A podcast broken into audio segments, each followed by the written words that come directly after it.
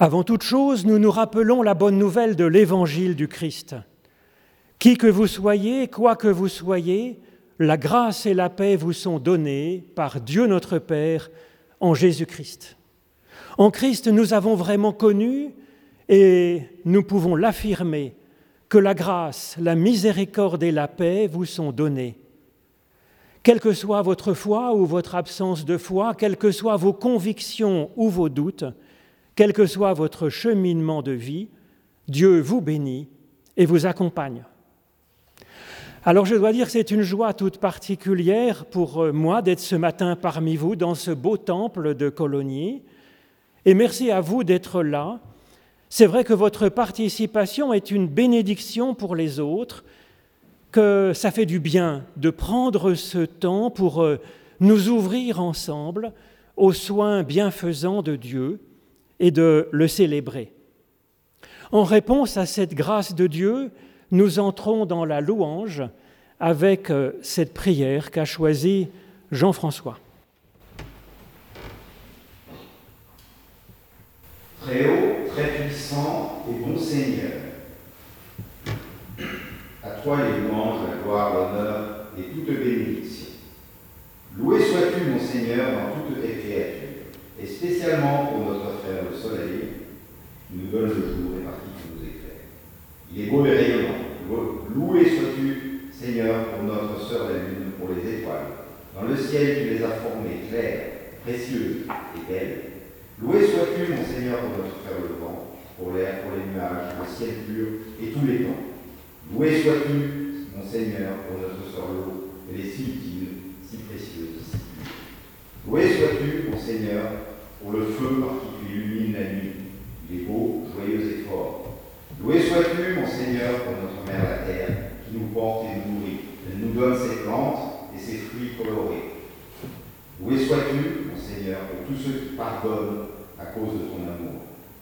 Louez et bénissez le Seigneur, rendez-lui grâce, servez-le avec beaucoup de simplicité. François Et nous poursuivons ensemble dans la louange avec, si vous le voulez bien, en chantant le psaume 100. C'est page 116 de notre, de notre psautier. Vous qui sur la terre habitez, chantez à pleine voix, chantez. Je vous propose de chanter donc les quatre strophes de ce psaume 100. La version A.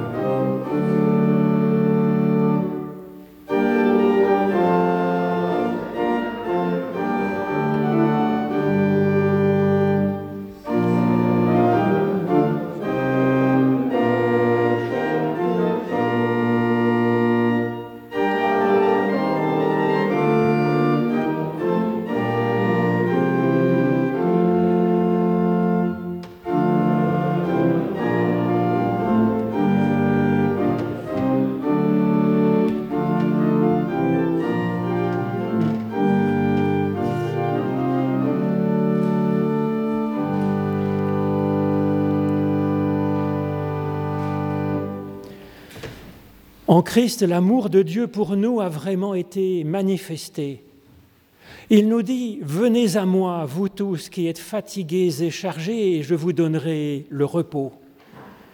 Et c'est fort de cette promesse que nous pouvons nous tourner vers Dieu en toutes circonstances pour lui demander son pardon et son aide pour avancer. Alors c'est ce que je vous propose de faire en suivant du cœur ce psaume de David pour euh, lui demander son aide. Pitié pour moi, mon Dieu, dans ton amour, selon ta grande miséricorde, efface mon péché. Lave-moi tout entier de ma faute, purifie-moi de mon offense, car oui, je connais ma faute, elle est toujours devant moi. Ce qui est mal à tes yeux, je l'ai fait. Mais tu veux au fond de moi la fidélité, et dans le secret, tu m'apprends la sagesse. Alors crée en moi un cœur pur, ô Dieu, mon Dieu, Renouvelle et raffermis au fond de moi mon esprit. Ne me chasse pas loin de ta face. Ne me reprends pas ton Esprit Saint, mais rends-moi la joie d'être sauvé et que l'Esprit généreux me soutienne. Alors, même moi, aux pécheurs, j'enseignerai tes chemins, et vers toi reviendront les égarés. Seigneur, ouvre mes lèvres et ma bouche proclamera ta louange.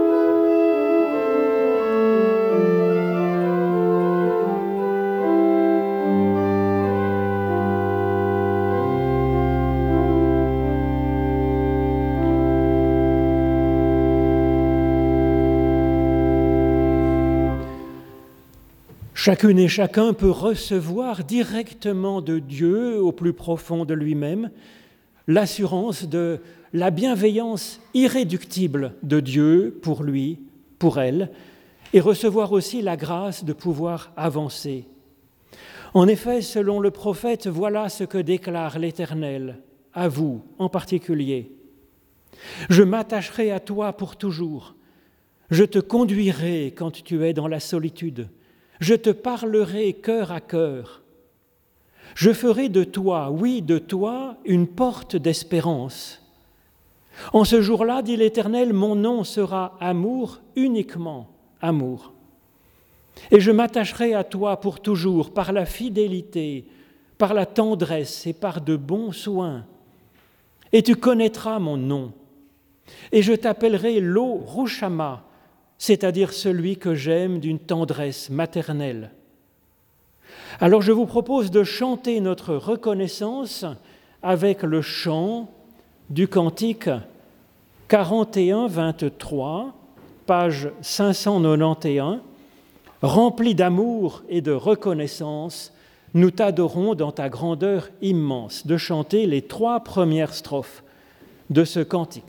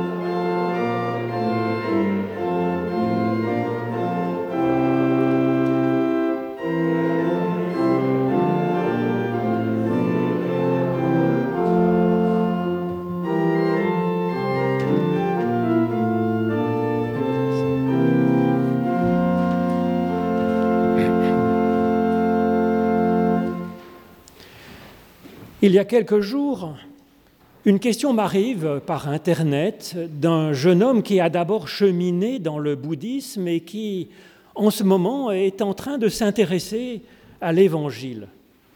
Alors il y a bien des passages dans les Évangiles qui sont directement, vraiment très nourrissants, très inspirants pour un néophyte qui découvre ces textes. D'autres passages, il faut le reconnaître, sont plus difficiles. Et cet homme butait sur ce curieux passage où Jésus semble maudire, dessécher un pauvre figuier qui avait la faute de ne pas produire des figues hors saison. Alors notre lecture de la Bible a bien eu raison de s'interroger, de se poser des questions. Bien sûr que ce texte n'est pas là pour rien, et bien sûr que ça pose question et que c'est choquant.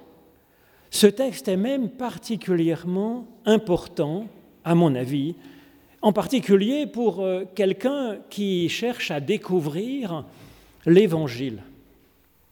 Alors c'est dans le chapitre 11 de l'Évangile de Jésus-Christ selon Marc, et je vous lirai les versets 11 à 23.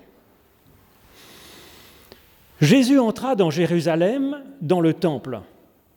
Quand il eut tout regardé, comme il était déjà tard, il sortit vers Béthanie avec les douze. Le lendemain, comme il sortait de Béthanie, il eut faim. Apercevant de loin un figuier qui avait de belles feuilles, il alla voir s'il trouverait là quelque chose sur lui à manger. Mais en arrivant, il n'y trouva rien que des feuilles, car ce n'était pas la saison des figues. Jésus lui dit alors que plus jamais personne ne mange de ton fruit, et les disciples entendirent ce que Jésus disait.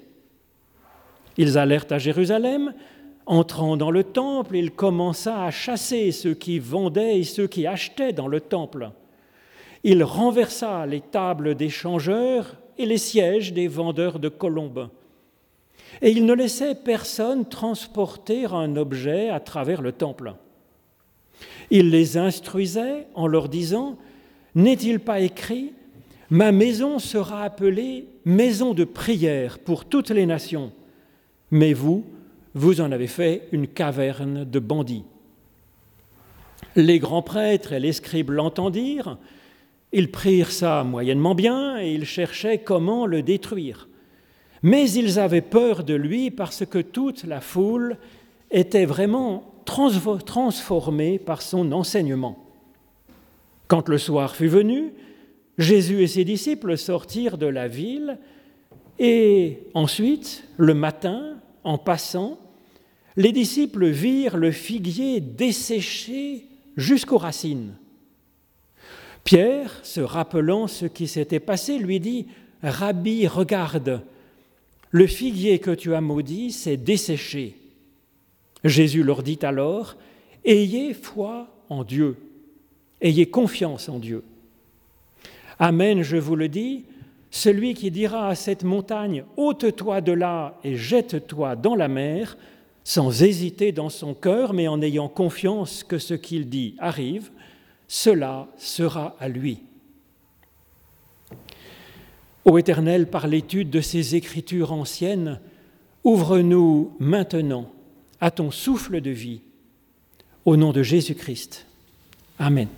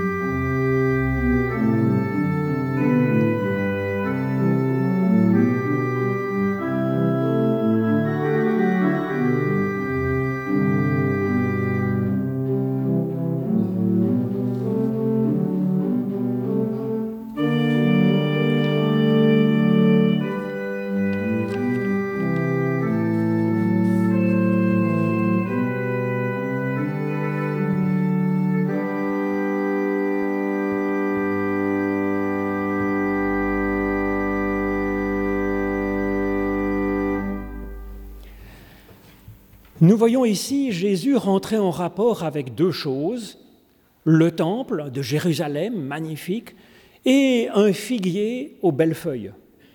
À chaque fois, pour ces deux objets, Jésus se déplace, il va bien examiner la chose sous toutes les coutures, il a ensuite une parole forte, un reproche cinglant, et puis ensuite il donne un enseignement sur ce qui est essentiel de rechercher.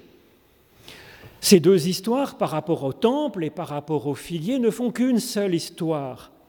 D'abord parce qu'elles sont le même schéma, et puis aussi car elles sont imbriquées. On a d'abord Jésus et le temple, Jésus et le figuier, puis de nouveau Jésus avec le temple, de nouveau Jésus avec le figuier. Nous avons là donc dans ces deux objets, dans ces deux rencontres, les deux colonnes indissociables pour euh, Jésus, le temple et le figuier. Nous avons là comme un porche d'entrée sur l'essentiel, car effectivement cet épisode se trouve au moment où Jésus entre à Jérusalem pour le, dernier épisode de son ministère de Christ, jusqu'à ce moment effectivement si intense, si tragique de la fin. Il y a donc le temple et le figuier. Alors pour certains juifs de l'époque, les Sadducéens en particulier, le, le temple était essentiel et les rites dans le temple étaient le sommet de la relation à Dieu. Pour d'autres juifs, les pharisiens, ils accordaient davantage d'importance au débat autour de l'interprétation de la Bible, plus que d'ailleurs le temple. Nous avons là donc dans le temple et dans l'étude de la Bible les deux piliers de l'ouverture à Dieu pour les contemporains de Jésus. Il est clair que Jésus s'implique ici dans une restauration d'un temple plus spirituel. Et donc il est attendu qu'il travaille aussi à une restauration, à une nouvelle dimension de l'étude de la Bible, peut-être plus spirituelle aussi. Alors, quel rapport à ce moment-là entre le figuier et la lecture de la Bible Eh bien, dans la culture de l'époque, c'était clair, le figuier évoquait l'étude de la Bible pour plusieurs raisons. D'abord, parce que les feuilles du figuier, j'en ai vu un chez un de vos paroissiens récemment, chaque feuille du figuier est différente, a une découpe particulière, et c'était compris comme évoquant l'interprétation que chaque personne est appelée à donner selon sa propre personnalité. Et puis aussi, la récolte des figues est abondante, plusieurs fois dans l'année, et puis que chaque petit morceau de la figue est fécond parce que si vous regardez l'intérieur d'une figue, eh bien les graines sont disséminées dans l'ensemble de la pulpe, ben, alors que pour une, cerise, ben, il n'y a que le noyau finalement qui est fécond. Et donc ça signifie pour euh, les rabbins de l'époque que la figue est l'image de chaque, euh, chaque parole de la Torah, chaque lettre même de la Bible, qui est féconde de, de mille façons selon donc l'interprétation que chacune et chacun va donner. Et donc nous avons là un double récit dans cet épisode que je vous ai lu, qui nous invite à développer une démarche de, prière avec le temple et d'étude avec la Bible. Cela pour entrer au cœur même de la foi. Et ça propose donc à chacune et à chacun des lecteurs de ce texte un programme personnel de remettre l'essentiel au cœur, et puis ça propose aussi un programme pour l'Église afin qu'elle soit effectivement au service de la personne pour, euh, pour le meilleur finalement, en étant au service de chaque personne de toutes les nations.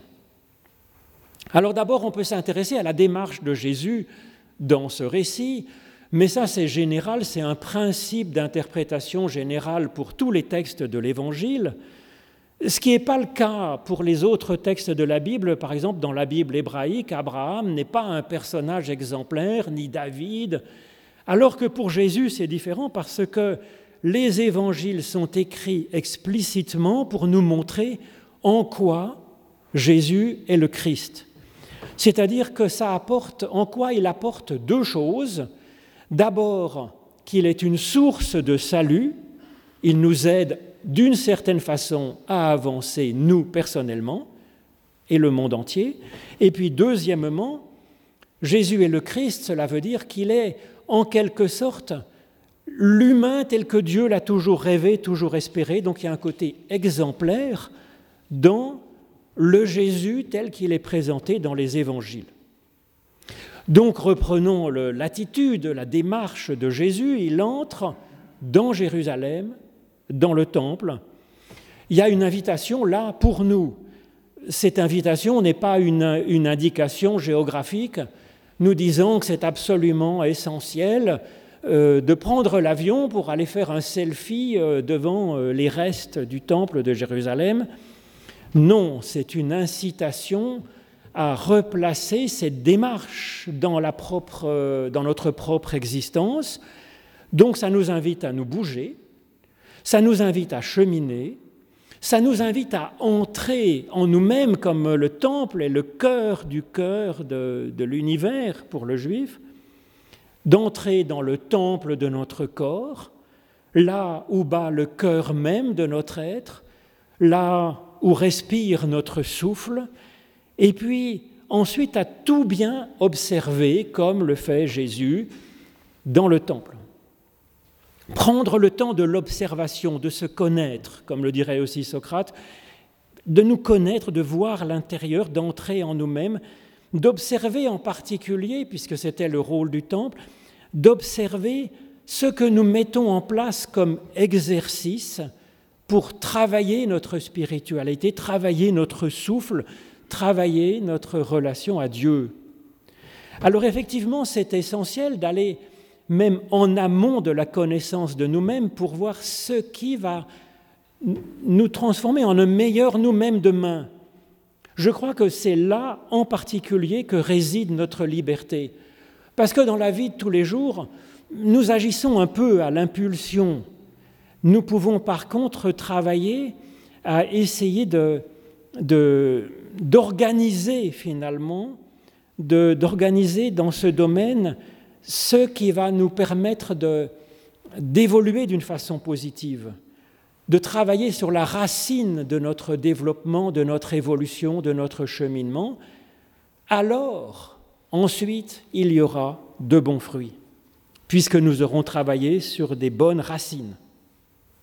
Alors à deux reprises, il y a la démarche de Jésus d'aller voir, d'examiner le temple, le figuier, de poser une parole forte et les deux fois, Jésus évoque un travail à faire, un travail de désencombrement, afin effectivement de permettre à l'essentiel euh, de se développer et de remettre l'essentiel au cœur de notre être. Ce travail de Jésus, hein, on le voit dans ce récit, il prend trois jours. Il y a un premier jour, une première nuit, une deuxième nuit, et puis le troisième jour. Et donc ça évoque en particulier dans ce dernier épisode de la vie de Jésus, ça évoque finalement que cette entrée par le figuier et par le temple est une invitation à ressusciter notre façon d'être en relation à Dieu, ressusciter nos, nos exercices pour nous réconcilier avec une vraie relation à Dieu. Alors le premier, c'est le temple et la prière. L'action choc de Jésus est assez particulière, assez remarquable. La question pour nous, face à cette euh, action de Jésus, à ses reproches, n'est pas de lire une critique de la religion des Sadducéens, cela ne nous regarde pas la façon dont les Sadducéens allaient chercher Dieu. Mais le texte de l'Évangile n'est pas écrit pour d'autres que nous. Le texte de l'Évangile est écrit pour son lecteur. Et ce que l'Évangile décrit ici, ce geste de Jésus, est à recevoir sur notre propre religiosité, nos propres exercices spirituels, et puis aussi sur notre propre Église, pas l'Église des autres ou la démarche des autres. Et donc c'est à nous, à chacun de nous, pour lui-même, qu'il y a une invitation à ce que nos actes religieux soient au service de notre prière, nous dit Jésus. Le, bon culte, finalement, la bonne façon de chercher Dieu, c'est celui qui va nous donner envie de prier. Pas de prier pendant le culte, mais de prier après, dans la semaine qui vient, et puis aussi de prier plus, plus ardemment, comme le fait Jésus d'ailleurs souvent dans l'Évangile, de se retirer seul face à Dieu pour, euh, voilà, pour euh, laisser euh, se développer cette relation intime, personnelle avec Dieu. Et le bon rite de baptême, puisqu'on a la chance d'avoir plein de belles fleurs après le baptême de hier après-midi, le, le rite du mariage, de la communion, eh bien, c'est le rite qui va être vécu de façon à ce que, ensuite, j'ai une meilleure relation avec mon Dieu dans l'intimité. Et donc la proposition de Jésus, c'est de nous recentrer sur cette intériorité de la relation à Dieu. Jésus désencombre physiquement le temple de Jérusalem, certes, dans son geste, il y a quelque chose de cistercien, si vous voulez, pour reprendre cette architecture et cette liturgie qui était en, euh, voilà, en, parallèle avec l'évolution de Cîteaux. Il y a quelque chose d'iconoclaste dans l'acte de Jésus. Alors ça appelle à une épuration des signes extérieurs afin de faire place vraiment à la qualité de la relation pour donner fin pour nous donner fin d'une vraie relation à Dieu, d'une relation simple, d'être avec lui, d'être devant lui. Et même, Jésus dématérialise ici la présence de Dieu, ce qui est quand même euh, important, essentiel, mais, mais pas facile pour l'humain, tellement nous avons besoin de, de, nous attacher à ce qui est tangible, à ce qu'on peut saisir, toucher, entendre, voir. Jésus rappelle pour cela ce verset de la Bible où la maison de Dieu, c'est la prière, la prière de la personne ordinaire de toute nation. C'est là que Dieu fait sa maison, sa demeure, dans la prière, même du, barbare qui prie au fond d'une steppe lointaine. C'est là, dans cette prière, il y a bien plus la maison de Dieu, l'endroit où Dieu habite et demeure, que dans le magnifique temple de Jérusalem et dans sa menorah fantastique en or posée au milieu du temple. Alors nous dégager de l'accessoire, le désencombrer pour que l'essentiel puisse être mis en valeur. Alors ça me fait penser, c'est comme la cuisine finalement. J'ai eu la chance cette semaine de goûter une tomate qui m'a rappelé que les tomates pouvaient avoir du goût avec deux gouttes d'huile d'olive, deux grains de sel, euh, il y a une vraie émotion, si vous voulez. Et c'est finalement là, dans la simplicité, que l'on fait le plus justice à un bon produit. Or, je suis désolé, mais l'évangile, la relation à Dieu, nous avons là le meilleur des produits. Tous les accessoires qu'on rajoute autour ça vient finalement gâcher. On peut mettre plein de crème chantilly, du sucre et je ne sais pas quoi, ben, ça ne sera pas meilleur que la vraie bonne tomate.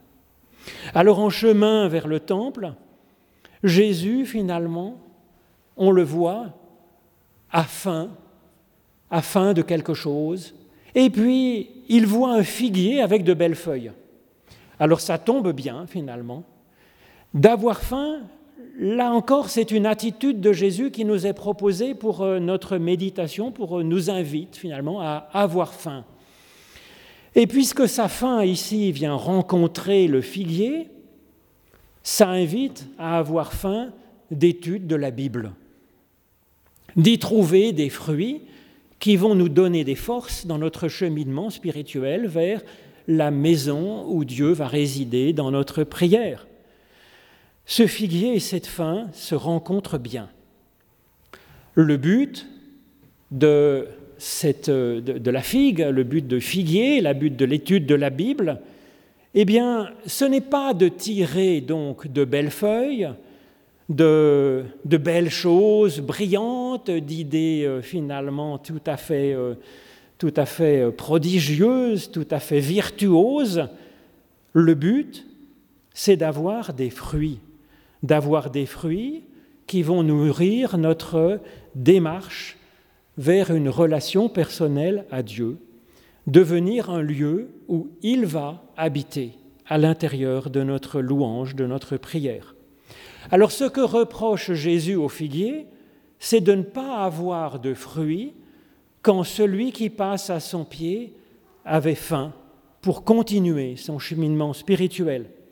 Alors ce n'était pas la saison des figues, mais c'est là une bien pauvre excuse, si vous voulez, parce que c'est quand l'autre a faim que c'est la saison de produire des fruits. Après, ce sera trop tard l'autre sera mort de faim, ce sera inutile de produire des fruits. C'est comme pour élever son enfant, la question c'est d'être disponible quand son enfant en a besoin. C'est pas quand ça nous arrange que nous sera le saison de porter un acte d'aide, de soins ou d'éducation. Et c'est pareil pour euh, quand on aime quelqu'un, c'est pas juste produire des fruits quand ça nous arrange, c'est quand l'autre a besoin et que nous avons un fruit qui vient rencontrer à propos le besoin de l'autre. Cette logique de la disponibilité, finalement, Jésus-Christ en parle, il la met ici en geste, mais il la mettait aussi en geste, par exemple, en guérissant des personnes quand elles se présentent, même si ce n'était pas le bon moment, parce que c'était le Shabbat ou je ne sais quoi, pour les intégristes de l'époque. Le figuier, donc, il utilisait sa sève pour produire de belles feuilles. En hébreu, le mot feuille, c'est le même mot que la montée. Ça se dit allait comme euh, Allah, la montée, ou l'holocauste aussi, où on fait monter la victime en, fumée. Donc bravo pour la belle élévation que représentent ces feuilles, ces magnifiques interprétations virtuose, poétique euh, qui était proposée là par, euh, par les savants. Donc, oui, il y a une vraie élévation dans ce travail d'érudition et d'interprétation. Seulement, cette interprétation, elle ne sera bonne que si elle produit des fruits, des fruits qui nourrissent un cheminement spirituel pour ceux qui passent au pied et qui en avaient besoin. Le figuier que dénonce Jésus, il a une élévation pour la fierté de soi-même finalement, montrer à quel point il a une belle interprétation euh, de, rivalisant de beauté avec euh, une autre feuille à côté qui a une autre découpe. Il y a là rien de nourrissant, nous dit Jésus, il y a là même un poison parce que dans cette façon d'être, il y a comme quelque chose de desséchant, de tourner sur soi-même. Et donc, c'est la racine elle-même va sécher et le figuier va se dessécher. C'est là le, le diagnostic que pose Jésus sur ce pauvre figuier. Et il ajoute comme enseignement, ayez foi en Dieu. Simplement, ayez confiance en Dieu. Voilà le fruit qui nourrit pour avancer sur notre cheminement de prière et pouvoir avoir une prière sincère et vraie, personnelle. Et cette confiance en Dieu, ajoute Jésus, elle rend formidablement efficace notre prière. Elle permet de faire ce miracle fort utile, de pouvoir dire à cette montagne, ôte-toi de là et jette-toi dans la mer. Alors là encore, cette promesse de Jésus tombe bien, car je suis sûr que votre rêve le plus cher était de pouvoir dire à telle ou telle montagne, eh bien, de pouvoir se jeter dans la mer euh, des Caraïbes, par exemple. Non, ce n'était pas votre rêve, je me trompe peut-être, mais ça aurait dû être votre rêve, je pense, car effectivement, c'est cela qui va nous permettre d'avancer, effectivement. Jésus nous fait cette promesse que nous allons y arriver par nous-mêmes, par notre foi, Or, c'est ce qu'il mettait en acte ici, puisqu'il débarrasse finalement dans le temple et dans le figuier symboliquement toutes ces sortes de fausses élévations pour, euh, euh, soigner notre capacité à avancer, soigner cet accueil de Dieu à l'intérieur du temple de notre être. Il jette tous ces artifices qui se prenaient pour de véritables élévations. Et dans un certain sens, donc Jésus accomplit et nous dit que nous serons capables d'accomplir cette espérance d'Ésaïe dans ce fameux livre de la consolation. Consolez, consolez mon peuple, dit l'Éternel. Parlez au cœur de Jérusalem et criez-lui que son combat est terminé. Une voix crie dans le désert. Ouvrez le chemin de l'Éternel, que toute montagne soit abaissée. Alors, oui, le salut de l'Éternel sera manifesté et toute chair le verra. Qu'il en soit ainsi pour vous et pour les vôtres autour de vous. Amen.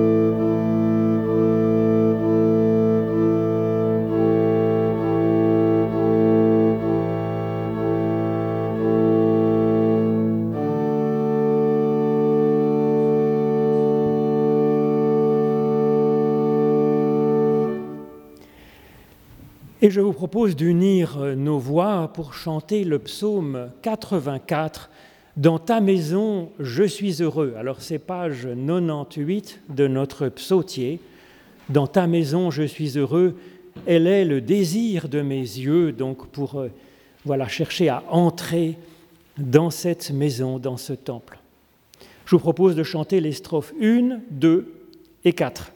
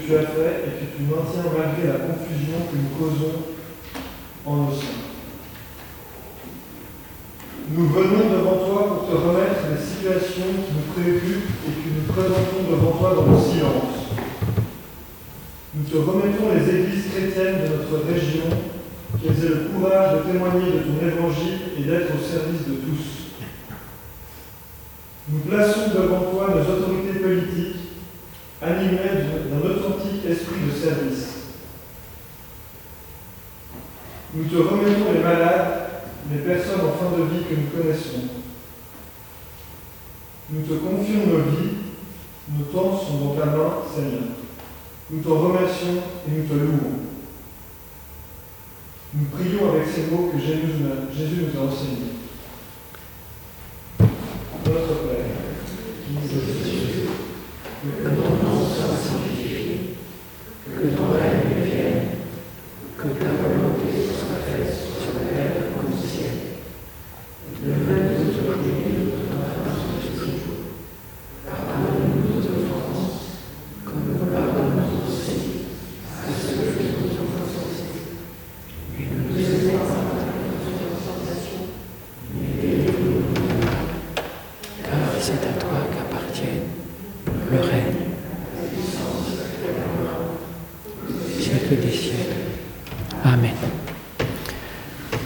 Grand merci, Émeric, pour cette prière donc d'intercession. Merci à Jean-François Hens pour la louange. Merci au maestro Norberto Broghini pour son accompagnement à l'orgue. Mercredi prochain, on a la joie, Souillonne et moi, de, de, reprendre le groupe de catéchumènes de 15 ans à 17 ans au chalet de Vendœuvre. On se réunira ensuite donc euh, à, quinzaine. Et donc c'est pour nous une grande joie de pouvoir entourer ainsi euh, ces jeunes. Jeudi prochain, de midi et demi à 1h30, 12h30 à 13h30, je vous propose donc une, deuxième conférence sur les mythes bibliques dans le temple de la Madeleine. Le deuxième rencontre, la première était sur les mythes de création et la deuxième, là, elle est sur les mythes de formation, c'est-à-dire comment est-ce qu'on peut arriver à faire un peuple, à être avec les autres sans trop se déchirer. C'est tout un programme. Dimanche prochain, il y a un culte au temple de Vendœuvre à 10 heures. À la sortie, si vous le voulez, vous pouvez prendre le texte de la prédication que je vous ai proposé. Ça permet ben, d'en prendre et d'en laisser dans ce que je vous ai raconté. On n'est pas forcément d'accord avec tout. Ça permet aussi de la donner à quelqu'un que vous penseriez pouvoir être intéressé par cette démarche, cette recherche biblique et spirituelle. Alors vous trouverez aussi sur le site, hein, donc euh, je tiens pour l'Église protestante de Genève, je cherche Dieu.ch, la prédication en vidéo, en audio, en texte et puis pas mal d'autres choses. Maintenant, c'est le moment de l'offrande. C'est vrai que sans, nous tous, euh, ben, rien n'est possible. Et franchement, la paroisse est assez juste financièrement. Ce n'est pas notre trésorier qui va dire le contraire. Pendant l'offrande, eh bien, je vous propose de chanter ensemble quelque chose où nous sommes appelés à bénir Dieu et à recevoir sa bénédiction. C'est donc le cantique 41.10, page 576. Bénissons Dieu, notre roi. Donc je vous propose de chanter les trois strophes, page 576. Bénissons Dieu, notre roi.